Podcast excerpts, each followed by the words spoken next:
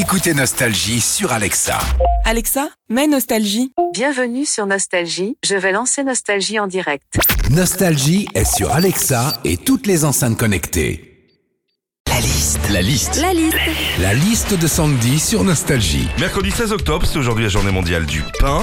Qu'est-ce qu'on vit quand on va à la boulangerie, Sandy? La liste de Sandy? Quand on va à la boulangerie en général, c'est pour acheter du pain. Bah bon, euh, suffit que tu arrives à 18h30 après une grosse journée de taf, que tu demandes une tradition. Là, tu peux être sûr d'avoir droit à un. Ah, désolé, j'en ai plus. Ah, par contre, il me reste un rustique abricot sec gra- graine de courge. Ouais, bah je vais prendre. hein.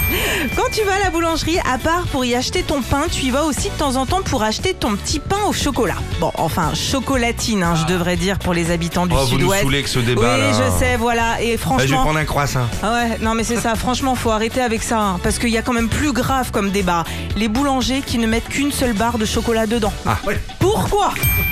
Il y a un truc qu'on fait quasiment tous aussi quand on vient d'acheter sa baguette, c'est qu'à peine sorti de la boulangerie, on mange le crouton.